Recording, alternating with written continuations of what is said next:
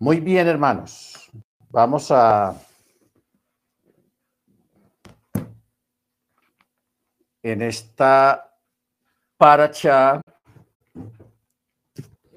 estamos en el libro de Chemot, o sea, Éxodo capítulo 28. Éxodo capítulo 28.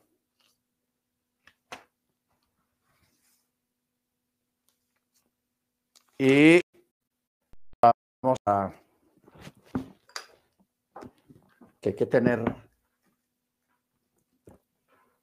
los libros listos. Amén.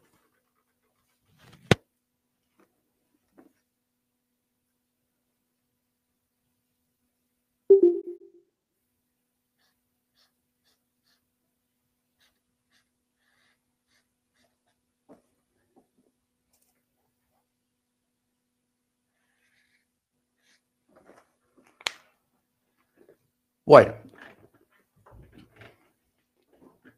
capítulo 28 de Éxodo dice así. Y tú acerca a ti a tu hermano Aarón y a sus hijos con él de entre los hijos de Israel, para que sea Cohen para mí, y Aarón, Nadab y Abihu, Elazar e Itamar, hijos de Aarón, harás vestiduras de santidad para tu hermano Aarón para gloria y esplendor. Y tú hablarás a todos los sabios de corazón, a quienes yo he colmado con ruach de sabiduría, y ellos harán las vestimentas de Aarón, a fin de consagrarlo para que sea Cohen para mí. Estas son las vestiduras que harás.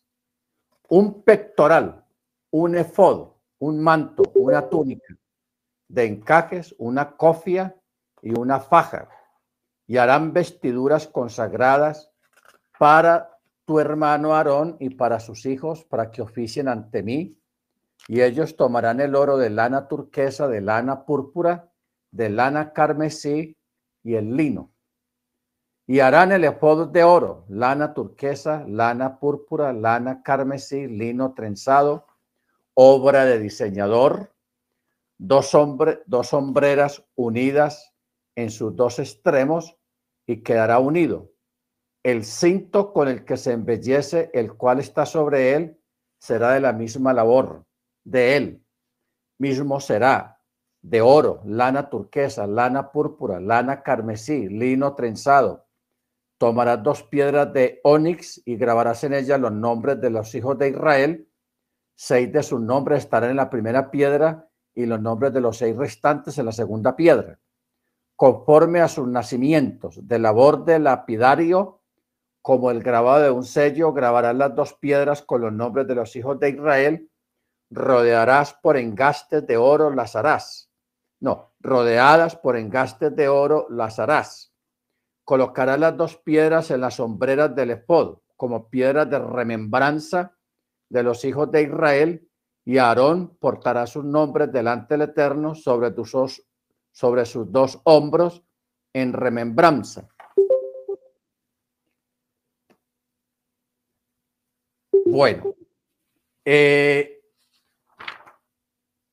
verso 13, harás engastes de oro y dos cadenas de oro puro en los bordes, las harás de la borde trenzado y fijarás las cadenas trenzadas en los engastes eh, harás un pectoral de juicio de labor de diseñador, como la labor del efod la harás, de oro, lana turquesa, lana púrpura, lana carmesí, lino trenzado lo harás.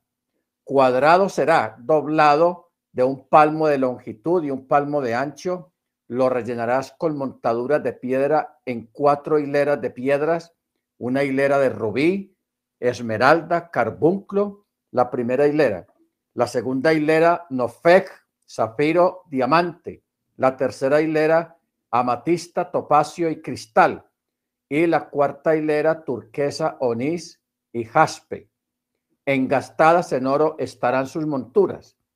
Las piedras serán conforme a los nombres de los hijos de Israel, doce conforme a sus nombres como el grabado de un sello, cada hombre por su nombre estará para las doce tribus. Y para el pectoral, el borde harás en el borde de la borde trenzado de oro puro. Para el pectoral harás dos anillos de oro y pondrás los dos anillos en los dos extremos del pectoral. Y pondrá las dos cadenas trenzadas de oro en los dos anillos en los dos extremos del pectoral. Las dos puntas de las cadenas trenzadas de oro las colocarás en los dos engastes, los cuales colocarás en las dos sombreras del pectoral hacia el frente y harás dos anillos de oro y las colocarás en los dos extremos del pectoral, sobre su borde inferior, que encara al efod hacia el interior. Bueno. Muy bien. Vamos a, a, desarrollar todo esto. Primero menciona dos piedras. Vamos a, enfocarnos en las partes principales.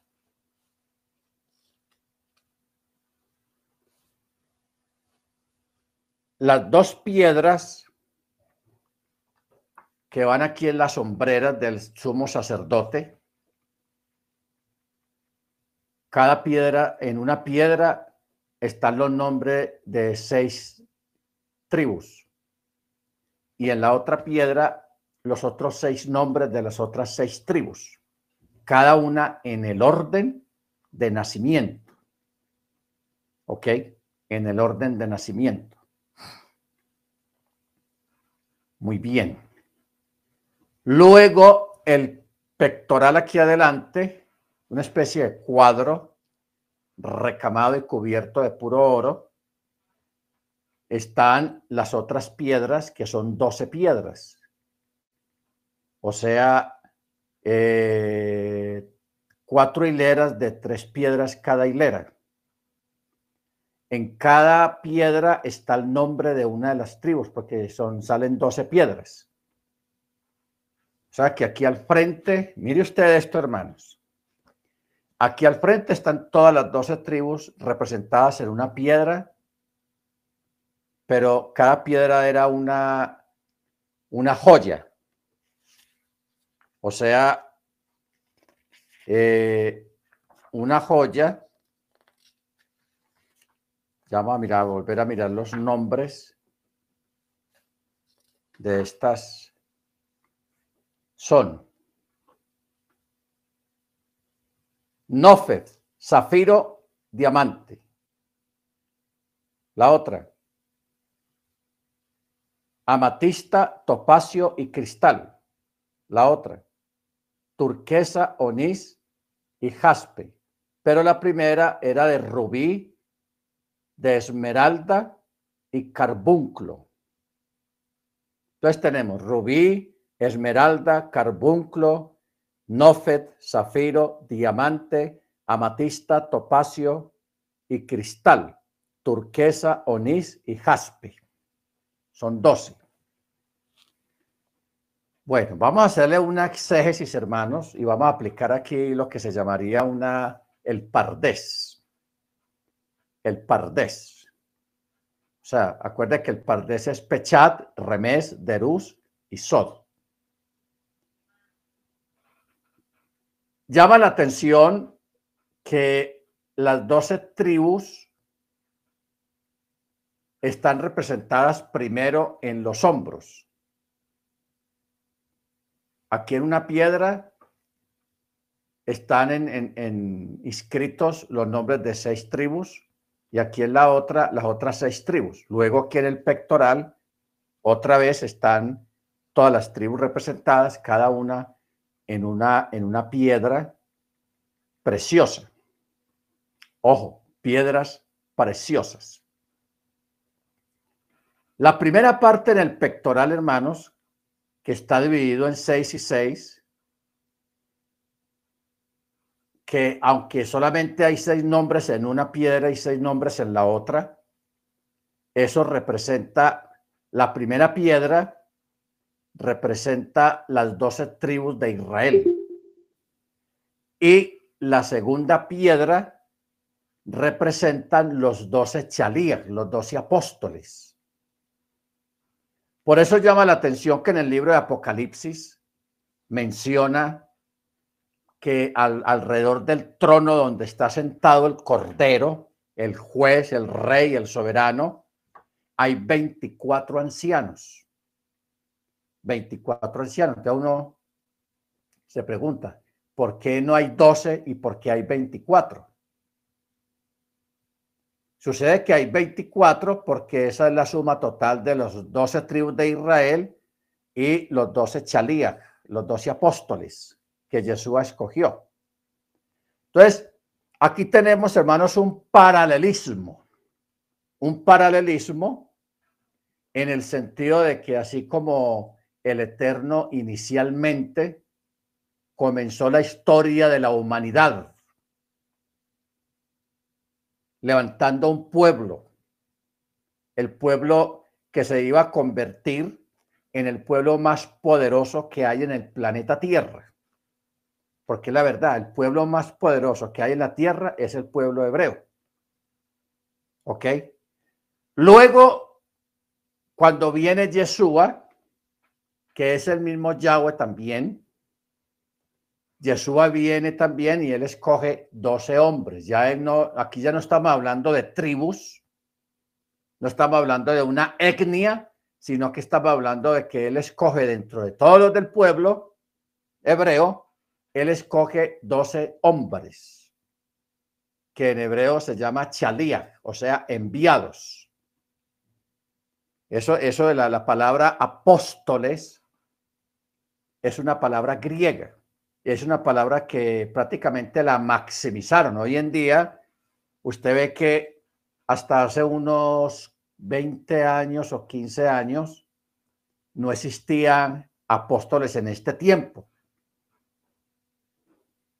Porque antiguamente habían grandes predicadores, grandes pastores en las iglesias cristianas, pero más sin embargo se ha mantenido una humildad una, un respeto a estos doce apóstoles que Yeshua escogió, que nadie se ha atrevido, nadie se había atrevido hasta ese tiempo a decir que se va a autodenominar apóstol también. Pero como vino el tiempo de la apostasía, el engrandecimiento del hombre, no del eterno, no, no, del, no hombre engrandeciendo al eterno, sino del hombre engrandeciendo hacia sí mismo, y cuando menos piensa, empezaron a pasar apóstoles. Es que es que eh, el apóstol tal, que el apóstol, y ya todo el mundo, ya prácticamente allá en el mundo cristiano, ya nadie quiere ser pastor. No, ya todos quieren ser apóstoles, profetas o apóstol de apóstoles, porque hay uno, hay un señor que él dijo que él era que él estaba por sobre los apóstoles. Entonces él dijo, no, yo soy apóstol de apóstoles. ¿Te imaginas? O sea, inventando ya títulos. Inventando títulos. Gente que no le llega, es que ni a los tobillos. ¿no? Antiguamente se decía, no, ese, tipo de personas no les llegan a los tobillos a los apóstoles. Es que ni a los tobillos les llegan, hermanos, porque Hoy en día no hay nadie que merezca un título de esos, de apóstol. De apóstol si quiere. Baruch Ahora, cuando uno hace un estudio acerca del apostolado, o sea, de los chalías, lo que pasa es que esa palabra apóstol es como una palabra muy grande y, y de verdad que la gente la ha maximizado. Y hoy en día hablar de un apóstol, eso es el meromero, el duro, el, capo, el, el, Hay una canción de los Tigres del Norte que ellos hablan de, una, de un nombre que usan ahí. Entonces, e, e, eso es lo que se cree hoy en día los apóstoles. Bendito el Eterno. Bueno, entonces, por eso es que nosotros vemos aquí en las sombreras del sumo sacerdote las dos piedras. Una representa, una piedra representa, ah, el jefe de jefes. sí, hermano Ángel, así es. el jefe de jefes. Así, así hoy en día, apóstoles, eso está así, tenaz, pero bueno. Todo eso es lo que Pablo ya había dicho, que vendría la apostasía, porque eso es apostasía. Ok, eso tiene nombre. No vamos a, asombrarnos ni a decir, oh, ¿cómo así? ¿Qué es eso? No, eso es apostasía. Así de sencillo. Bueno, una piedra en el, hombro del sumo sacerdote, las doce tribus de Israel. Y en la otra representa los doce chalías, los chalías, los apóstoles, los enviados que Yeshua mismo escogió.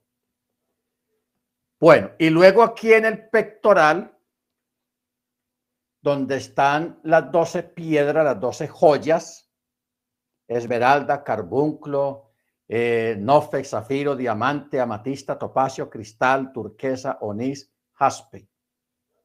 Mire que ahí no hay ni una donde haya una de oro, no hay oro ahí. Donde están depositadas las piedras sí hay oro, pero ninguna de las piedras es oro.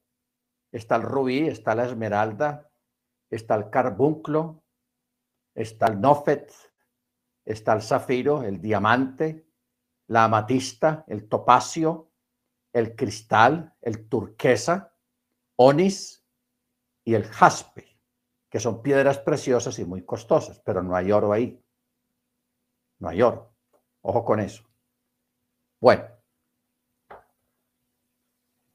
En el pectoral tenemos esas 12 piedras, que esas 12 piedras representan en conjunto las tribus de Israel. O sea que cuando vemos algo tan visible en la vestidura gloriosa del sumo sacerdote, entonces uno entiende y ahí entendemos nosotros, y, es bueno que lo entendamos de esa manera, la importancia que el Eterno le da a las doce tribus. ¿Ok? Porque ustedes saben que en el cristianismo se dice que eso de las doce tribus eso ya pasó, que eso ya no existe, ya eso llegaron hasta, hasta el Mesías, pero que eso de las doce tribus ya eso pasó a la historia. Ese es el pensado y la teología moderna que hay hoy en día, pero en la Torá, en la Biblia, en la Escritura, no es así. No es así. Primero, viene Yeshua y Yeshua lo primero que hace, hermanos, para establecer el reino aquí en la tierra, escoge 12 hombres. 12 hombres de diferentes tipos de vida. Lógico, estos 12 hombres todos son judíos pero todos son de diferentes tribus, de diferentes clases sociales y, de diferentes escuelas. ¿Ok? Diferentes clases sociales y de diferentes escuelas. Bendito el Eterno.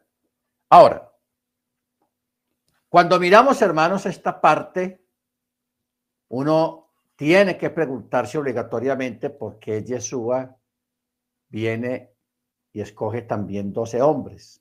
¿Será que va a desplazar las doce tribus?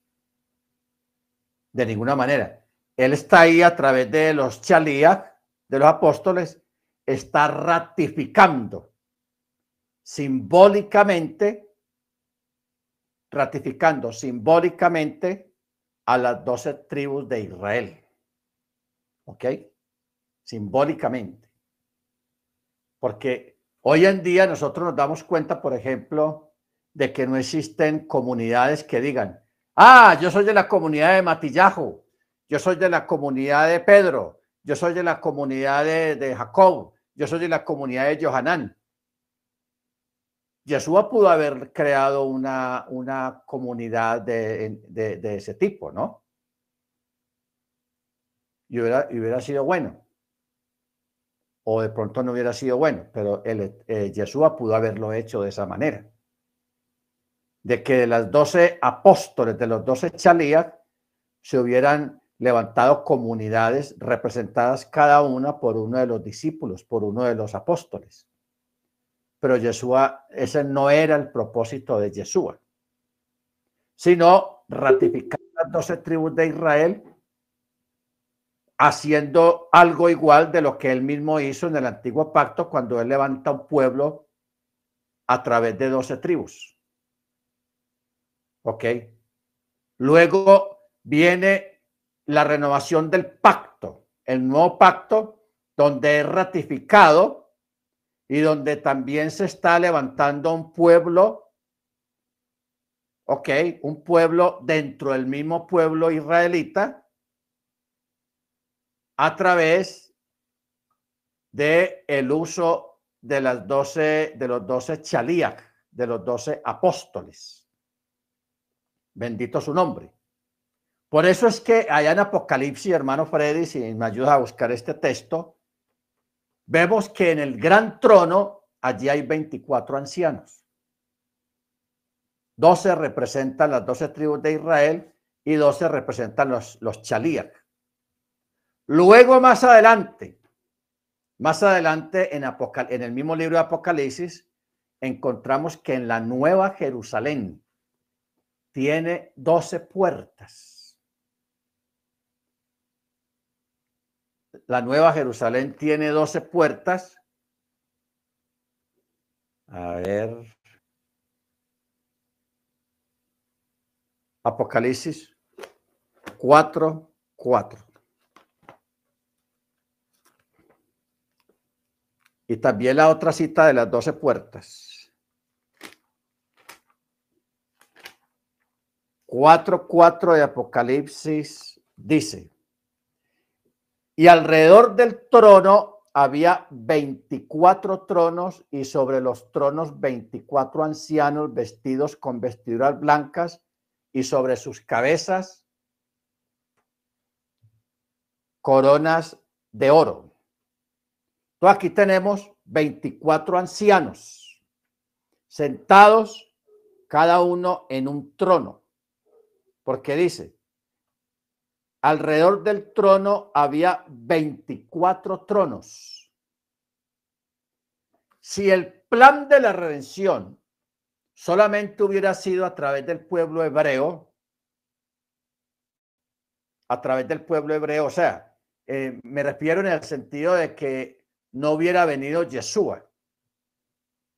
Entonces, en esta visión de acá, solamente hubieran visto, hubieran habido 12 tronos y 12 ancianos. Pero como Yeshua vino y hizo un nuevo pacto, no aparte del primer pacto, de ninguna manera, sino renovar el pacto o el nuevo pacto. Porque Yeshua cuando levanta la copa en aquel, en aquel ser de Pexac, en aquella cena de Pexac, él levanta la copa en, Israel.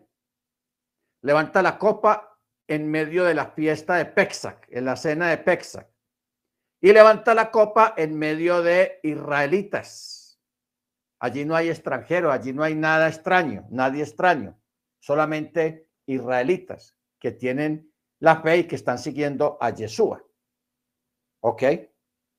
Entonces, cuando él levanta la copa, hermanos, e, ese, ese momento, ahí prácticamente comienza el nuevo pacto. Cuando él levanta la copa y dice, esta es la sangre del nuevo pacto, la cual es derramada por vosotros. Esta es la sangre del nuevo pacto. Por eso es tan importante la fiesta de Pesach. Por eso es tan importante ese momento cuando Jesús levanta la copa, porque él ahí está inaugurando, está comenzando el nuevo pacto o la ratificación del pacto. Porque ese nuevo pacto que él está diciendo ahí, que está mencionando, ya proféticamente había sido anunciado por los profetas. He aquí, dice Yahweh, que haré un nuevo pacto con la casa de Israel ¿Mm? O sea, eso ya estaba profetizado, eso no fue algo fortuito de que Yeshua lo inventó o no, eso ya estaba netamente profetizado, ya el Eterno sabía lo que venía, lo que iba a ser, lo que iba a pasar, todo estaba plenamente calculado. ¿Ok? Muy bien, la otra cita está en Apocalipsis 21. Ah, Apocalipsis 21.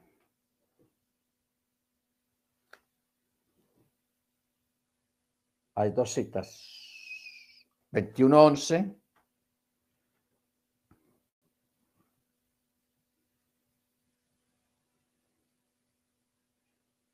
Bueno, empezamos a leer desde el 10, 21.10, dice.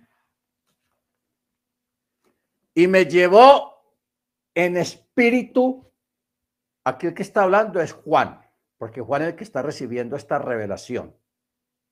Dice, y me llevó en espíritu a un monte grande y alto, y me mostró la ciudad santa, Jerusalén, descendiendo del cielo, de Yahweh que tiene la gloria de Yahweh y su fulgor es semejante a una piedra preciosísima como piedra de jaspe, transparente como el cristal. Tiene un muro alto, el cual tiene doce puertas, y sobre las puertas hay doce ángeles y unos nombres escritos que son las doce tribus de los hijos de Israel. ¿Ok? Entonces aquí está la, repartición. La parte del oriente, o sea, mire usted tan tenaz, hermanos. Yo no sé si usted ya cayó en cuenta lo que, de, lo que, de, lo que hay, lo que estamos leyendo acá. Recuerdan que el efod tenía cuatro hileras y en cada hilera había tres piedras preciosas. ¿Ok? Baruch Mire lo importante que es todo, todo eso y por qué el Eterno hizo que, se pusiera el, el, con las piedras ahí enfiladas todas. Porque eso mismo está aquí. Lo estamos leyendo. Verso 12. Tiene un muro grande y alto, el cual tiene doce puertas, y sobre las puertas doce ángeles y unos nombres escritos, que son las doce tribus de los hijos de Israel. La parte del oriente tiene tres puertas. El sur, tres puertas. El poniente, tres puertas. Y el muro de la ciudad tiene doce cimientos y en ellos los doce nombres de los doce apóstoles del Cordero. ¿Cómo la ve? Ahora, aquí vamos a descubrir algo muy interesante. Ustedes saben que el hebreo, según para nosotros, se escribe al revés, porque nosotros escribimos de, de izquierda a derecha. ¿Ok? Y, así nos enseñaron y así aprendimos pero descubrimos que el hebreo es disque al contrario, de derecha a izquierda. Y uno dice, ve, tan raro. Ya está comprobado científicamente que el cerebro funciona mejor a nivel de escritura y a nivel de lectura cuando se lee de derecha a izquierda. O sea, capta mejor, memoriza mejor cuando se lee de, de derecha a izquierda no de, izquierda a derecha. O sea, como escribimos y leemos nosotros. Bueno.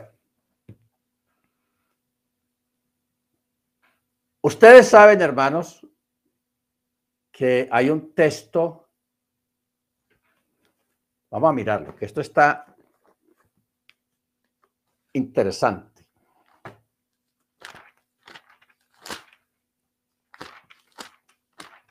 Hay un texto en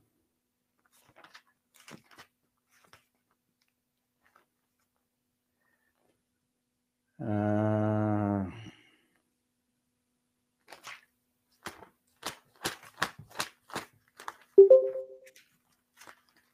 libro de Eclesiastés.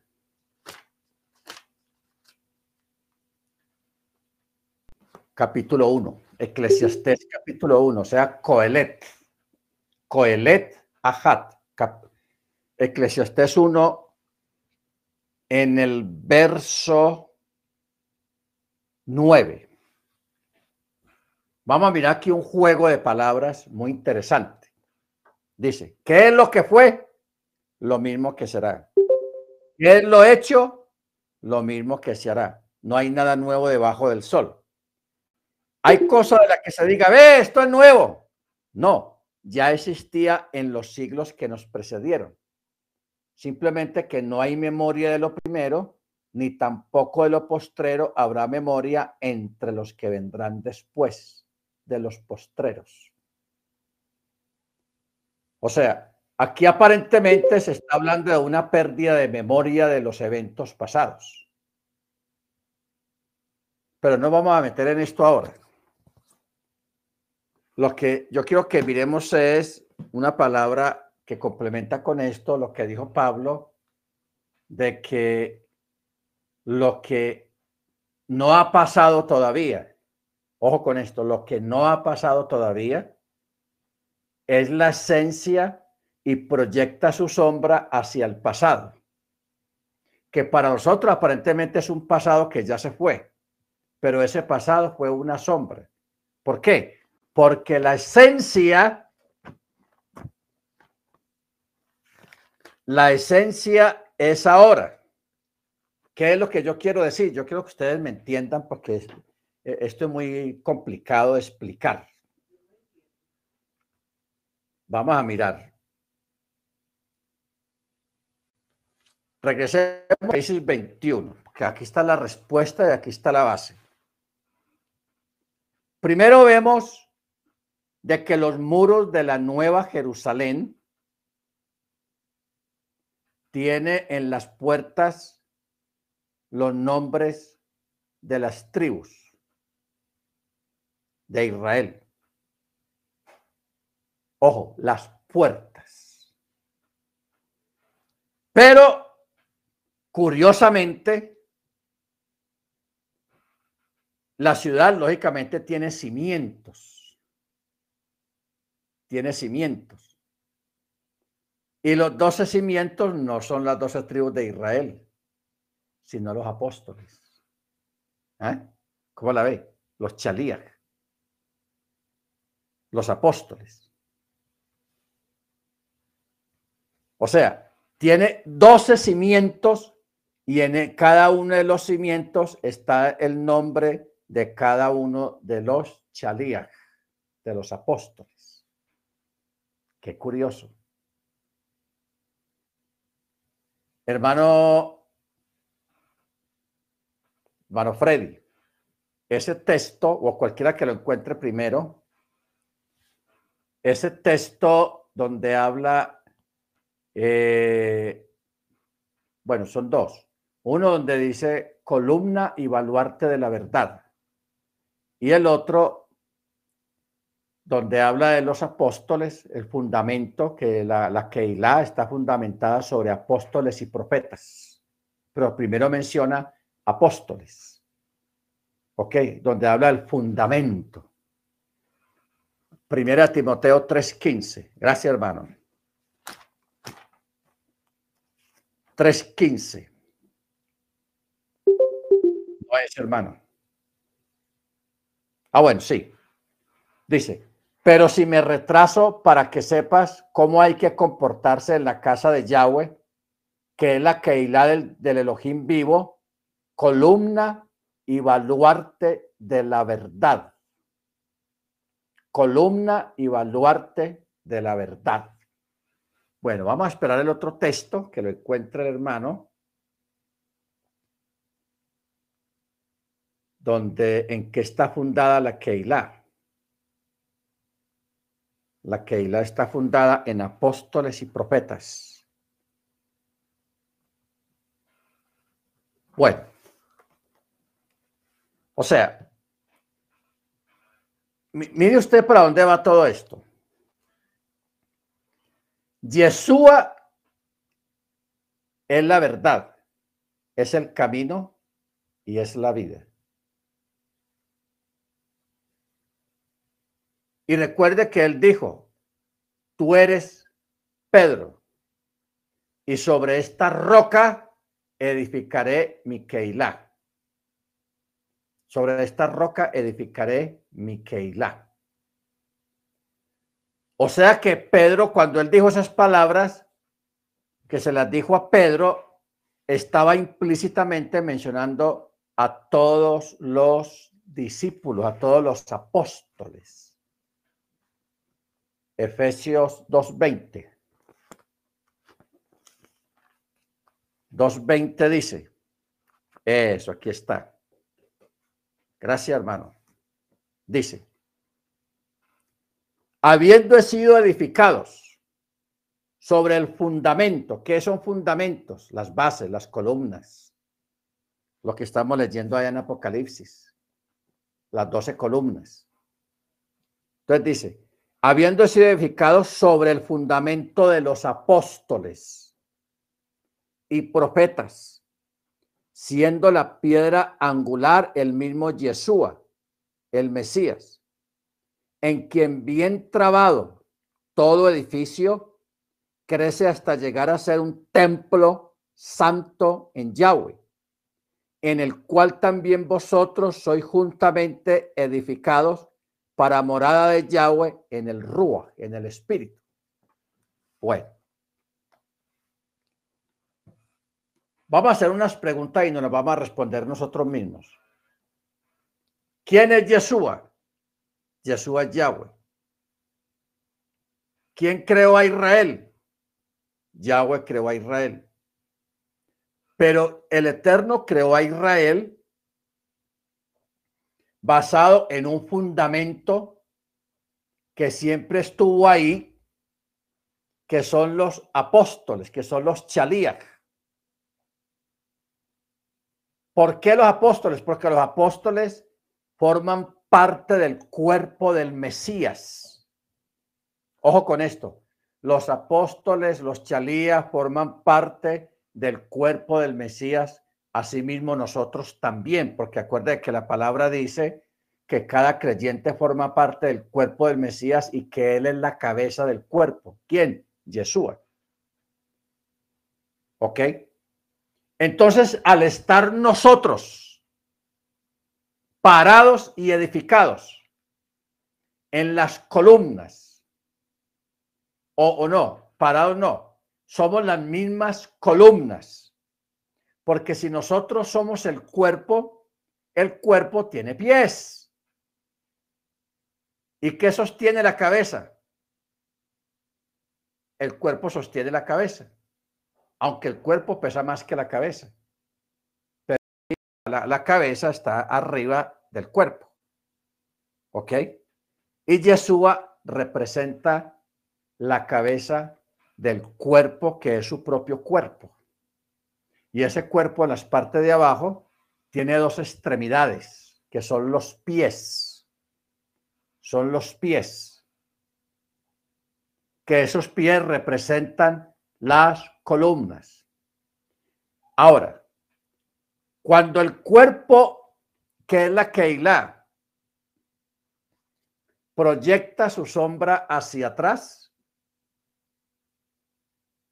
la sombra, ojo, proyecta su sombra hacia atrás, se proyecta representada en doce tribus, las doce tribus de Israel. Porque aunque históricamente para nosotros, para nuestro mapa mental, las doce tribus ya, aunque están ahí, pero fueron formadas hace mucho tiempo para nuestra memoria, pero más sin embargo, para el Eterno las cosas no funcionan así de esa manera.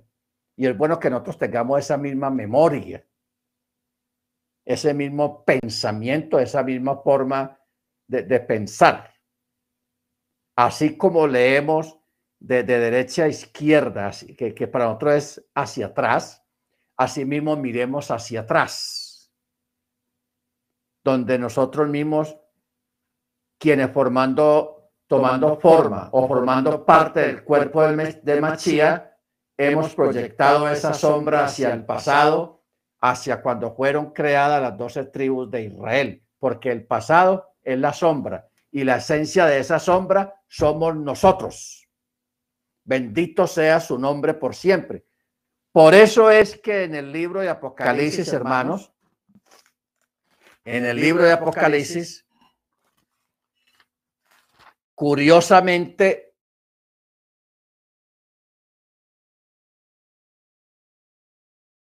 el muro tiene doce cimientos.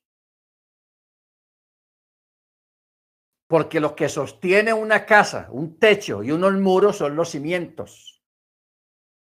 Las paredes no sostienen la casa. Forman parte de la casa, pero lo que realmente sostiene una casa son los cimientos. Y los cimientos están representados en los doce chalías, los doce apóstoles, que de ahí nos desprendemos nosotros también y formamos parte de nosotros también, porque nunca a ninguna de las tribus de Israel se le dijo, ustedes son el cuerpo de Yahweh, nunca, jamás. Solamente ustedes son el pueblo escogido de Yahweh.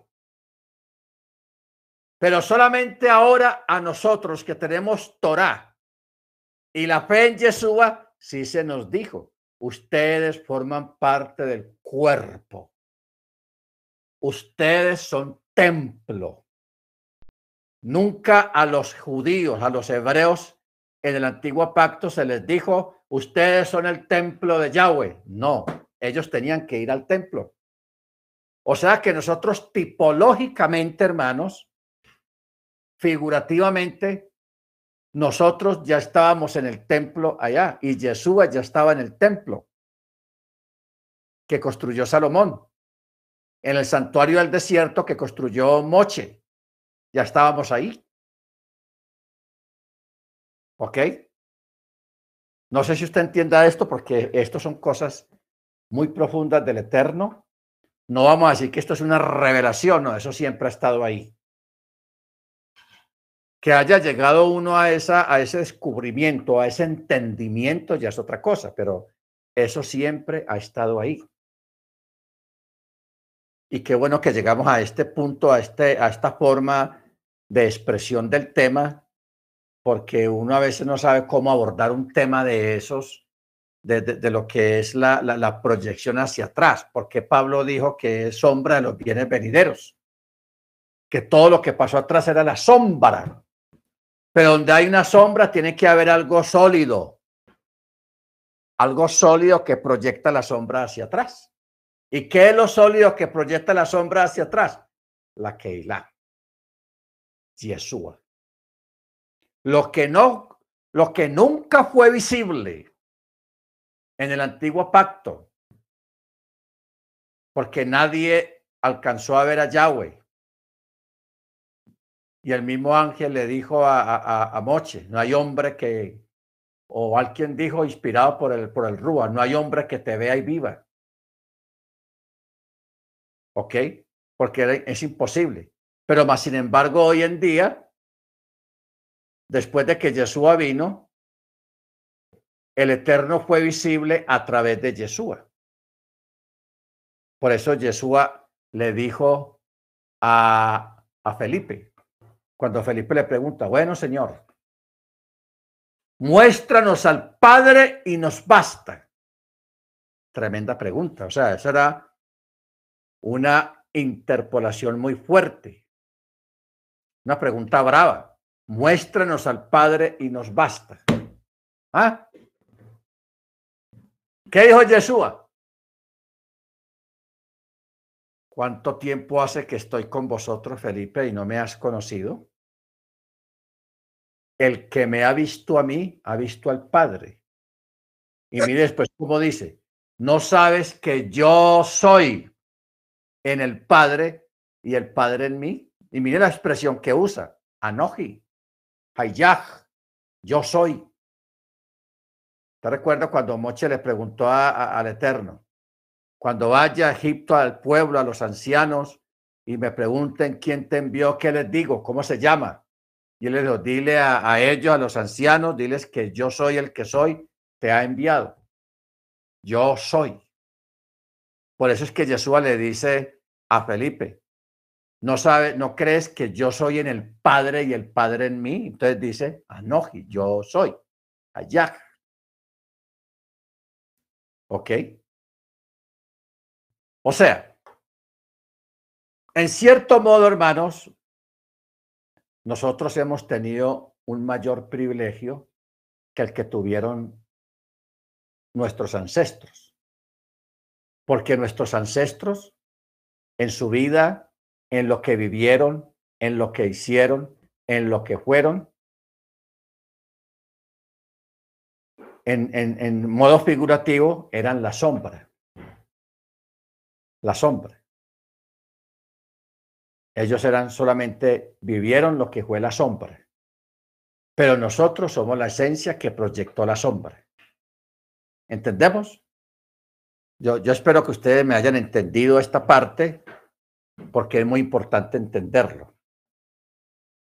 Y tenemos que mirar los contextos que apoyan esta, esta, esta forma del Eterno, de la forma como el Eterno hizo las cosas. Y este texto aquí de Apocalipsis 21 lo, lo ratifica. Las puertas de la nueva Jerusalén, y lógicamente las puertas están dentro de los muros, están en los muros. Representa las doce tribus de Israel. Pero lo que sostiene esos muros donde están las puertas y lo que sostiene esa gran ciudad, la Nueva Jerusalén, son las columnas. Y las columnas son los chalías, los apóstoles. Por eso dice columna y baluarte de la verdad. Bendito sea el nombre de nuestro Adón Jesús Hamachía. Amén. Baruch Hachem. Bueno, hay una, hay una cita que alguien puso. Ah, está Juan 14.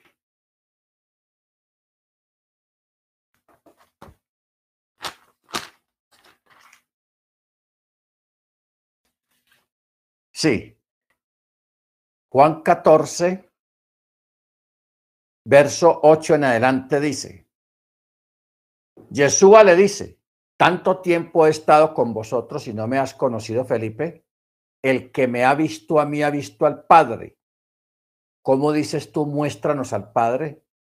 O sea, yo, quiero que usted analice bien esta respuesta de Yeshua. No vamos a, a leer de corrido, sino analizar las palabras, porque eso se trata lo que estamos haciendo, estudiar, escudriñar. ¿Qué quiere decir Yeshua con esto que dice, el que me ha visto ha visto al Padre. ¿Cómo dices tú, muéstranos al Padre? ¿No crees que yo estoy en el Padre y el Padre está en mí? Las palabras que yo digo no las hablo por mi propia cuenta, sino el Padre que está en mí hace sus obras. Creedme que yo estoy en el Padre y el Padre en mí. Si no, creed a causa de las mismas obras. De cierto, de cierto digo, el que cree en mí, las obras que yo hago también las hará, y mayores que éstas hará, porque yo voy al Padre. ¿Ok? Ahora, usted va a ver, según esta última parte, va a haber una contradicción, porque si él acaba de decir de que el Padre está en él, entonces porque está diciendo que yo voy al Padre. ¿Cierto? Muy sencillo. Esta, este texto no está correcto. Lo movieron. Vamos al texto hebreo. Juan 14, verso 12.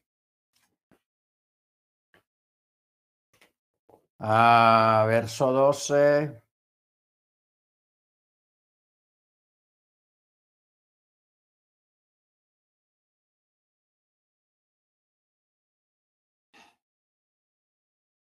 Dice, amén, amén. Yo les digo, el que cree en mí, las obras que yo hago, él las hará también y aún mayores que estas hará, porque yo voy a mi cabodo, o sea, gloria. ¿Se da cuenta cómo alteraron el texto? A mi cabodo, o sea, a mi lugar. Los que estudian el estudio de Los Ángeles recuerdan la palabra que se llama Macón. Macón. Macón, los judíos se refieren a, esa expresión como una forma de dar a entender un lugar determinado donde pueda estar el Eterno, aunque la escritura dice muy claramente de que Él está en todo lugar. Pero si hay un lugar si hay un lugar determinado donde él manifiesta su cabod, su gloria, y a ese lugar le llaman el Macón.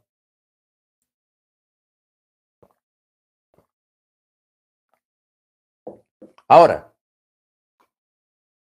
según los sabios judíos, nosotros sabemos que si Elohim fuera un cuerpo, no podía estar en dos lugares al mismo tiempo, porque un cuerpo no se puede dividir. ¿Ok? El cuerpo no se puede dividir, pero el Rúa no, no es limitado. El Rúa no tiene límites. Por eso hay un texto que Jesús dijo alguna ocasión, cuando él dijo, nadie subió al cielo ni descendió al cielo, sino el Hijo del Hombre que está en el cielo. O con ese juego de palabras. Nadie subió al cielo, sino el que descendió al cielo, el Hijo del Hombre que está en el cielo. ¿Cuál es el detalle de, eso ahí? ¿Por qué Jesús se expresó de esa manera? ¿Por qué dijo que está en el cielo si él estaba en ese momento con los discípulos? Ahí estaba hablando en la parte de Ruach o sea, no hay una contradicción. El cuerpo sí está acá, pero el Ruach está en todo lugar. Pero cuando Yeshua dijo el, el, el que está en el cielo, está hablando del Rúa y está hablando del Macón, de ese lugar específico. ¿Ok? De ese lugar específico. El Macón. Bendito su nombre. Muy bien. Yo quisiera, hermanos, eh, parar aquí un momento. Y si alguien quiere preguntar algo de esto de los chalías, de, los, de las doce tribus de Israel, del cimiento de Apocalipsis, o si usted tiene otro texto más, porque yo sé que hay más textos, que puedan ratificar lo que estamos hablando, bien pueda. Hermana Grace, bien pueda. Pastor, eh, las, las 12 piedras del, del pectoral, ¿verdad que el Eterno las proveyó? Porque de dónde iban a sacar todas esas piedras preciosas, porque en el mundo hay algunos lugares, por ejemplo, en África hay diamantes, diamant, este, y así en varios lugares del mundo hay, hay hay oro, pero en otros no, en otros hay jade, por ejemplo, en México había jade, así en varios lugares del mundo hay muchísimas piedras preciosas, pero no todas en un solo lugar. Entonces, las, las piedras preciosas del pectoral del sumo sacerdote las proveyó el Eterno, ¿verdad? Correcto. Muchas de esas piedras el Eterno las hizo llegar a, Moche, porque él no va a permitir una imitación, no, hagan una ahí que se parezca a la matista, que eso no se da por aquí, o, al jade que se da en México, o las esmeraldas que se dan aquí en Colombia, porque la, la esmeralda no se da en todas partes del mundo. Allá en el oriente se da es la amatista, se da el jade que se da en África, en África se dan los diamantes, de pronto estaría más cerquita y más accesible, pero así hay unos metales, hay unas piedras preciosas que no se daban en el Medio Oriente y que el Eterno las proveyó. Lo más selecto, lo mejor, porque iban a ser visibles al pueblo de Israel cuando el sumo sacerdote saliera con sus vestiduras reales. Aparte de todo, sí, aparte, pues estaban cortadas todas iguales y ahí fue la mano del Eterno, o sea, los hombres no iban a cortar ese jade, ese onix, ese, esas amatistas, o sea, él las cortó iguales las doce, del mismo calibre, del mismo peso, de la misma medida, esas piedras preciosas. Entonces, no tuvo que haber mano humana ahí. Y yo creo que el, el, el Eterno mismo le dio en sus manos a las piedras. Amén. Amén. Puede ser esa posibilidad. Amén. A ver, ¿quién más quiere aportar algo o quiere preguntar algo? Yo creo que ustedes entiendan esto de la sombra. Sombra de los bienes venideros, de lo pasado, teniendo en cuenta lo que leímos allá en el libro de Eclesiastés. En el libro de Eclesiastés habla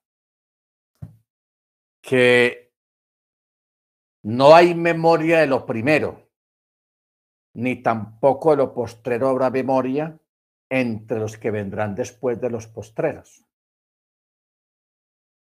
Eso quiere decir, hermanos, por eso es que hoy en día no hay memoria de antes de Adán. No existe memoria sobre eso, de los eventos. Y antes de Adán ocurrieron muchas cosas durante miles de años. Hubieron muchos eventos grandísimos. Ahí fue, en esa época fue cuando existieron los grandes monstruos. Estamos hablando de, de Jurassic Park, los monstruos jurásicos de esa época. Porque cuando Adán llegó, esos grandes monstruos ya habían desaparecido. Ya habían matado a los, a los leviatán. Solamente el Eterno dejó uno solo, pero ya los otros los había destruido completamente. Los dinosaurios, los cleptosaurios, los brontosaurios, todos esos grandes animales, cuando el Eterno hizo a Adán, ya habían desaparecido. Mire usted que Adán no habla nada de eso porque el Eterno borró la memoria de Adán en caso de que hubieran rastros o alguna cosa sobre ese tiempo más remoto. Luego,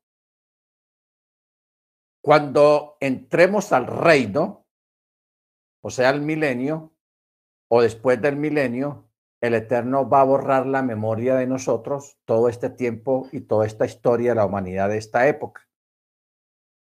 O sea, esta era, llamémosla una era, llamemos una era desde Adán hasta, hasta ahora. Esto es una era. Cuando entremos allá al otro mundo, al otra, a la nueva creación, el Eterno va a borrar de nuestra memoria todo esto de acá. De pronto, así como se creó la Biblia, la escritura, la Tanakh, donde menciona vagamente eventos de los tiempos inmemoriables, de los tiempos antiguos, como dice, porque si hay mención en la Biblia de lo que llaman los tiempos antiguos. Cuando usted lea tiempos antiguos, no, no que está leyendo de la época medieval, la época de Yeshua, la época de Moche, la época de Nimrod, no. Antes de Adán, esos son los tiempos antiguos. Todo eso el Eterno lo va a borrar de la memoria. No va a haber memoria de esto. De pronto el Eterno permita que en ese tiempo, en su voluntad, haya un escrito, haya otra Biblia, haya otro documento que esté adaptado a esa nueva vida que, que vamos a vivir con el Eterno. Porque no pensé, porque allá no, no vamos a tener memoria de, de esta Biblia. Del mandamiento sí, pero de la Biblia en sí no. No olvidemos que la Biblia también tiene historias, tiene profecías. Aquí en la escritura hay cosas maluquitas también, de eventos malucos. Eso es lo que va a desaparecer. Lo único que el Eterno va a poner en el corazón de cada persona es la Torá, el mandamiento, de una forma automática. No hay necesidad de que uno le enseñe a otro, ven, te enseño Torah. No, todo el mundo dice la escritura, tendrá conocimiento de la Torah en forma automática. Entonces, no va a haber necesidad del libro. Pero si en esa nueva creación el, que el Eterno quiera crear otro documento para ratificar y recordar la nueva vida, el nuevo mundo que Él va a crear, la nueva creación, téngalo por seguro de que Él va a dejar ahí palabritas y textos que hablen de este tiempo y del tiempo, tiempos antiguos. Posiblemente, porque si, si lo hizo ahora, con esto, porque hay, hay textos, hermanos, que hablan de la época jurásica, de la época del Leviatán, de la época, hay textos.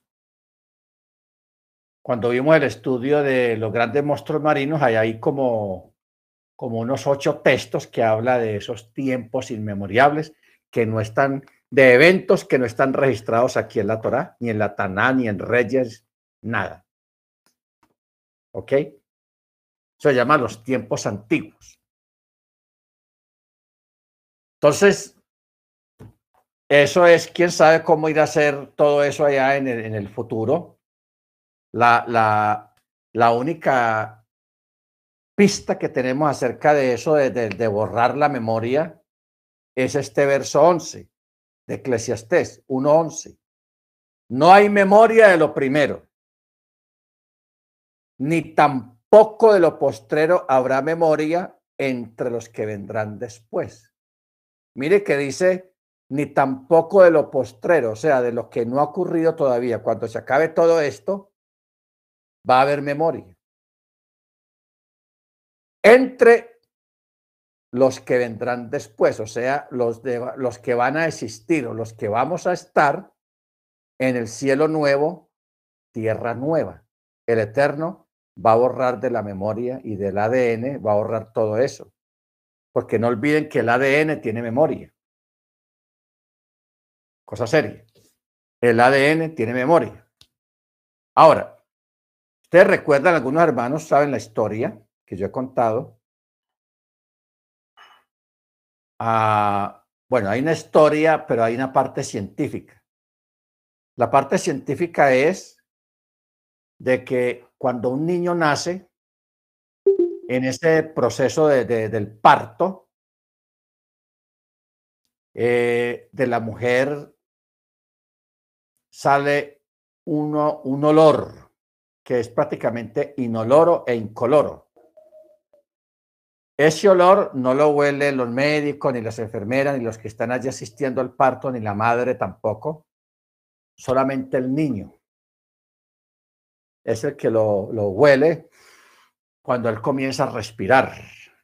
Porque el niño cuando estaba dentro de, cuando está dentro de la madre, respira en forma diferente, pero cuando ya sale a la superficie, ya sale aquí al, al aire, ya él respira diferente. Lo primero, y eso es lo primero que el niño huele en ese proceso del parto, ¿qué tiene ese olor?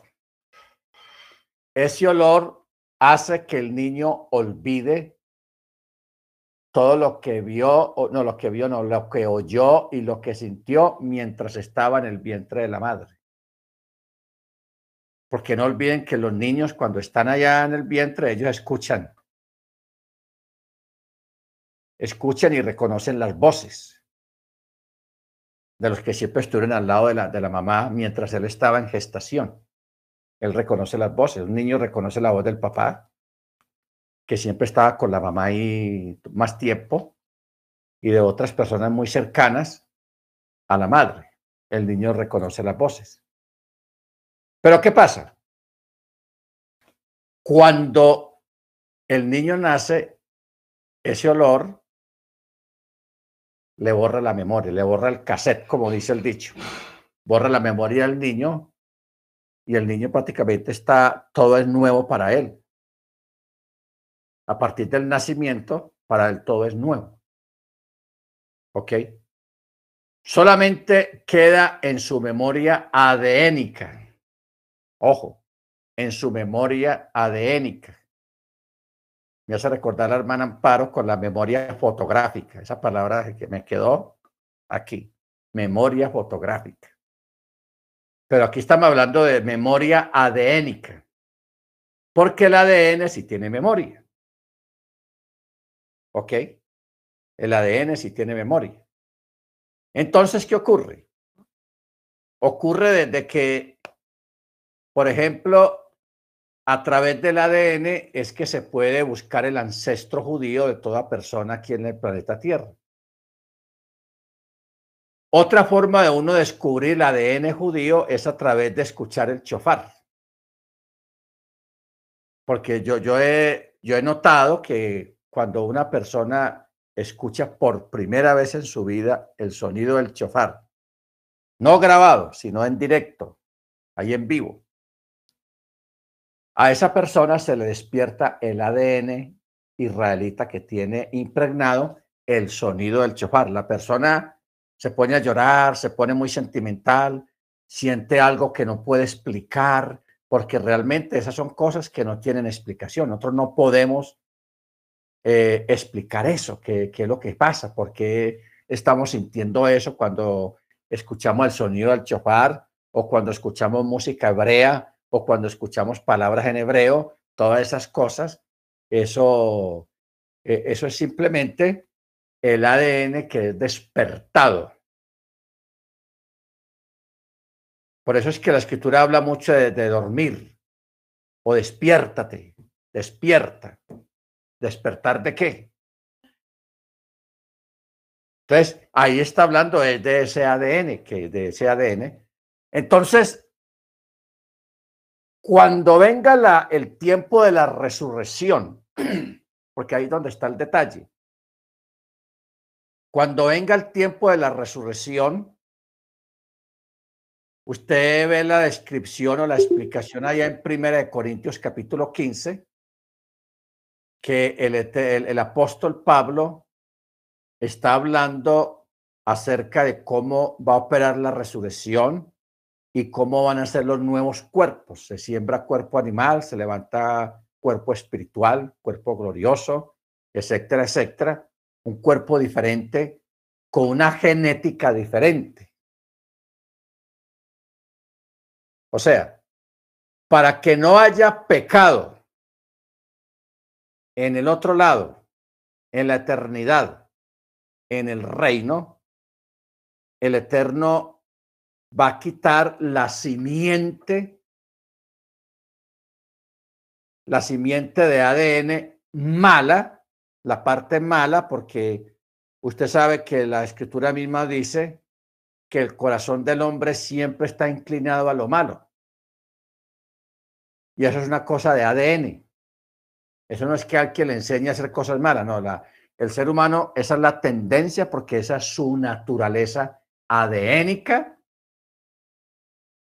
que comenzó con Adán y que se fue perfeccionando el ADN de la maldad, se fue perfeccionando a través de los siglos. Por eso es que hoy en día hay tanta maldad.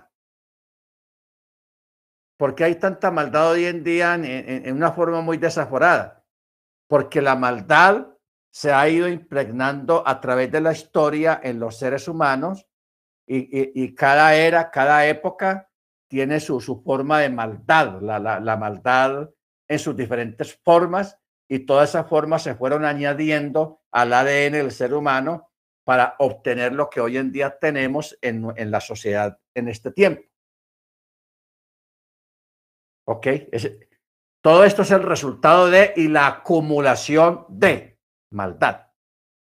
Por eso en la resurrección, Yeshua él va a sacar ese ADN malo, esa herencia maligna que hay dentro del ser humano, y por eso es que tiene que haber una transformación. ¿Ok? Nosotros no podemos decir que vamos a ir como estamos en este momento físicamente para entrar al reino o para entrar a la eternidad. Eso es imposible. Primero, que el mismo Yeshua dijo, carne y sangre no entran al reino de los, de los chamaín, al reino.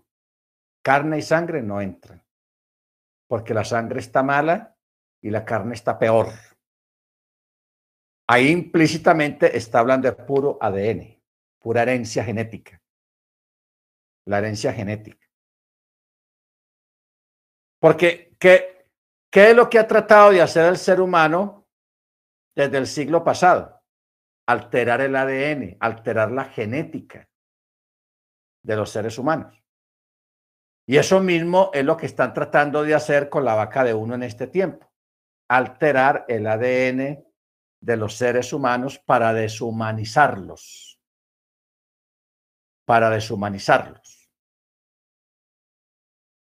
Cuando a una persona le ponen las dos, las tres vacas de uno en el cuerpo, eso, eso es tenaz porque eh, eso en parte de los otros males y daños que hace en el ser humano, el peor daño, hermanos, de todos es la alteración genética, porque eso, lo que hay en esas cosas, son unos elementos que van a alterar genéticamente los seres humanos. O sea, de pronto nosotros no hemos caído en cuenta de la gravedad o, o, del momento tan importante que estamos viviendo en estos últimos dos años, el 20, el 21 pero estamos viviendo una, una, un periodo, un tiempo muy tenaz que va a marcar la historia de la humanidad, así como la venida de Yeshua marcó un antes y un después de Yeshua. Esto que está pasando ahora o que ha pasado durante estos dos años también va a marcar un antes y un después. Un antes y un después porque ahora se va a levantar una nueva generación, una nueva generación a través de las personas que tienen la vaca de uno, que van a tener sus hijos completamente alterados en su ADN y en, la genética. Bendito el Eterno. Entonces, esto, hermanos, es una locura total. Es una locura total. E, esto está de locos, como, como dice la gente, como dicen los muchachos. Ah, esto está de locos. Y de verdad que esto está de locos. Eso lo vamos a ver más adelante cuando empecemos a ver los resultados, porque eso es gradual. No a largo plazo, porque eso ya se está empezando a ver en muchas cosas, pero sí se va a empezar a ver de forma gradual e, este juego del hombre jugar a meterse con lo más íntimo del ser humano, que es su genética y que es su ADN. ¿Ok?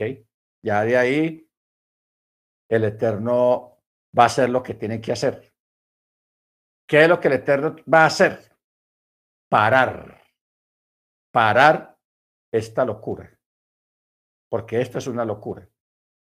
Cuando usted estudia la historia de China, no la China de ahora. Eso de ahora es puro Nintendo y, puros juegos. No. La China imperial de la antigüedad.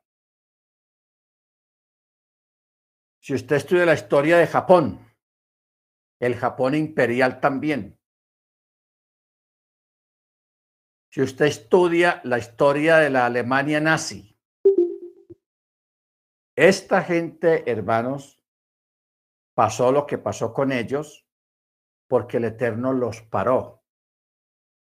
El Eterno los paró porque ellos se iban a meter con algo que es intocable en el ser humano, que es la genética y que es el ADN. Porque el día que el hombre logre controlar y manipular y manejar el ADN de los seres humanos, ahí sí estamos más perdidos que en el Día de la Madre. O sea, Ahí no hay nada que hacer. Esto es una locura. Baruch Bueno, entonces tengamos en cuenta, hermanos, esta parte del pectoral. Mire que se nos fue esta noche la clase hablando solamente de eso, porque es muy importante.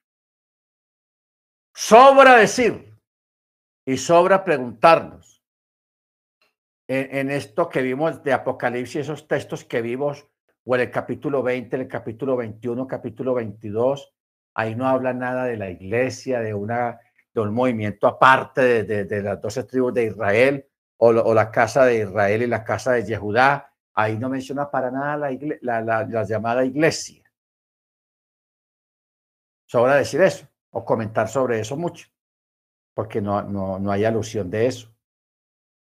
¿Ok? Entonces eso nos lleva a pensar y analizar bien de que realmente el Eterno nos está mostrando el camino correcto y ese camino correcto es la verdad, es la vida y es el camino y es Yeshua Hamachia nuestro Adón. Bendito su nombre por siempre. Amén. Amén, amén. Muy bien. Ahora, vamos a mirar acerca de por qué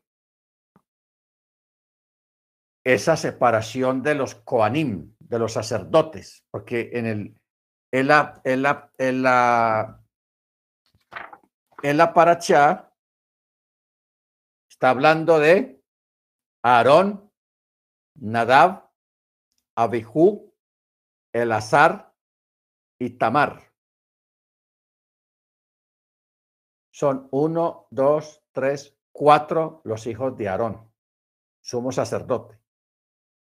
Los que fueron Nadab y Abihu, ya ustedes saben lo que pasó con ellos. Ellos murieron más adelante porque se descarrilaron un poquito, se estaban portando mal, estaban tomando mucho licor, aparte de eso, y el licor los hizo que se perdieran y pecaran contra el Eterno y, y, y así se fueran a ofrecer juego extraño delante del Eterno. Y el Eterno los cortó. Entonces a Aarón solamente le quedaron el azar e Itamar los otros dos hijos que continuaron con el sacerdocio y de ahí viene la descendencia de los Coanim, los sacerdotes quienes estaban a cargo de la administración del templo, del templo. Ojo con eso, la administración del templo visible que era la sombra que nosotros hoy en día proyectamos hacia atrás, siendo o formando parte del cuerpo del Mesías. Yo espero que ustedes hayan entendido esta parte, hermanos, porque es importante entender eso para poder entender un montón de textos que uno dice, eh, pues, ¿por qué Pablo habla de esto? ¿Por qué Jesús dijo esto? Yo no entiendo, yo no entiendo. Vamos entendiendo. Todo lo de atrás, figuras y formas, fueron sombra, eran la sombra de los bienes venideros. Sombra. ¿Ok? Y una sombra es proyectada por una figura. Y esa figura es Yeshua, cuyo cuerpo es la Keila, la congregación, los, los, los, que forman parte del cuerpo del Mesías, que es la, la Keilah, todos los miembros del cuerpo de Machía, nosotros somos los que proyectamos la sombra hacia atrás. Bendito su nombre. Bendito su nombre. Ok. De esto del pectoral, hermanos, hay mucho que decir realmente. Mire que no, hemos, no alcanzamos a hablar acerca del Urín y el Tumim. Las otras dos piedras que se usaban para consultar al Eterno, para buscar una respuesta, un sí o un no. No era para hacer preguntas de explicaciones, sino un sí o un no. Eterno, ¿podemos ir a la guerra contra tal y tal pueblo? Y el Eterno encendía una de las dos piedras, se ponían brillantes y una era así y la otra era no.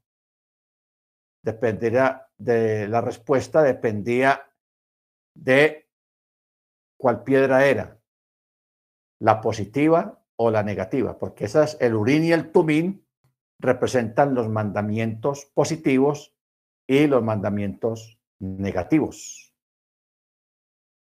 ¿Ok?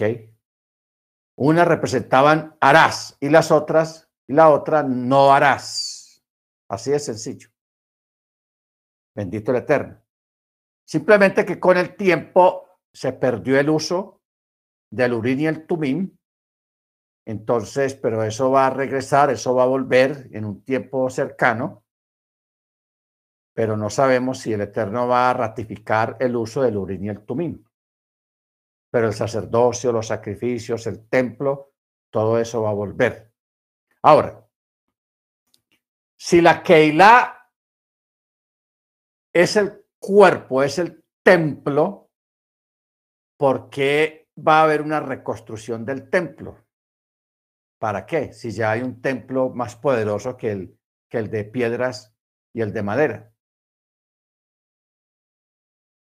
O sea, ese templo va a ser reconstruido para cumplimiento profético para el pueblo hebreo, ortodoxo, que no cree en Mesías. Para nosotros, nosotros no tenemos problema con eso. Es bueno que usted lo tenga claro. Nosotros no, no tenemos ni vamos a tener ningún problema con eso porque nosotros sabemos nuestro lugar dentro de todo esto dentro del plan del Eterno. Pero como Israel no cree en el Mesías, mucho menos van a creer que sea el mismo templo. Ellos no creen que Yeshua sea la Torá. No creen. Al no creer en Yeshua, no creen en muchas cosas que Yeshua sí es. ¿Ok? Entonces, por eso nosotros no tenemos ningún problema con eh, con que se levante el templo, porque el, el, templo va a ser levantado de nuevo como señal para ellos, no para nosotros. Señal para los judíos ortodoxos que anhelan y visten de negro. Ellos siempre, ¿por qué visten de negro los judíos? Ellos sombreros negros, vestidos negros, de una camisa blanca, pero siempre de negro. Eso significa el saco. O sea, ellos están de luto. Así de, así de sencillo. Ellos están de luto por la falta del templo. Cuando ellos, por eso nosotros necesitamos vestir siempre de negro. ¿Por qué? Porque nosotros ya tenemos a Machía, porque vamos a estar de luto, hermanos. ¿Ah? Porque vamos a estar de luto nosotros. Eso en parte es una falla eh, en, en muchas personas de las raíces hebreas que no entienden no han entendido muchas cosas y quieren, y quieren hoy en día, estando en alegría por la presencia del Mesías en medio de nosotros, vistiendo de luto, como aquellos que están sin templo. Nosotros ya tenemos el templo en medio de nosotros, que es el mismo Yeshua, que es el cuerpo, amén, columna y baluarte de la verdad. Pero ellos allá los ortodoxos que no creen en Machía, ellos están en su luto y hay que respetar ese luto porque están convencidos dentro de ese luto. y claro, están de luto porque no tienen a Machía. No tienen a Machía. No tienen ni el templo ni a Machía. Y nosotros tenemos el templo y tenemos a Machía. Entonces no necesitamos estar de luto en ningún momento.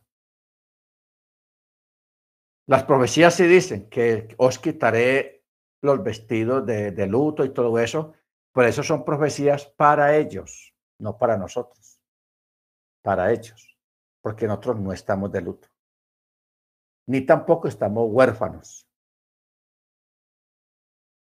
¿Ok? Poco a poco hay que ir entendiendo esas, esas partes para que vamos entendiendo y comprendiendo cuál es nuestro lugar